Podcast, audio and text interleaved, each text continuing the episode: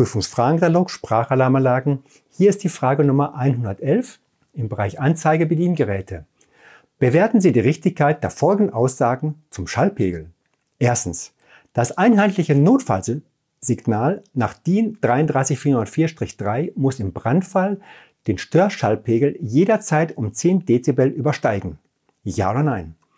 Zweitens. Der niedrigste Schallpegel in Schlaf- und Ruhebereichen sollte 65 Dezibel erreichen. Ja oder nein? Drittens, der höchste Schallpegel sollte 120 Dezibel nicht überschreiten. Viertens, der Schallpegel muss dem Störschallpegel dynamisch angepasst werden. Ja oder nein?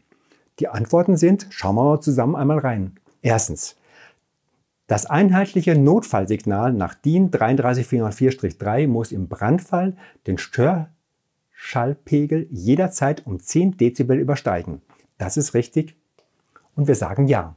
Zweitens, das niedrigste Schallpegel in Schlaf- und Ruhebereichen sollte 65 Dezibel erreichen.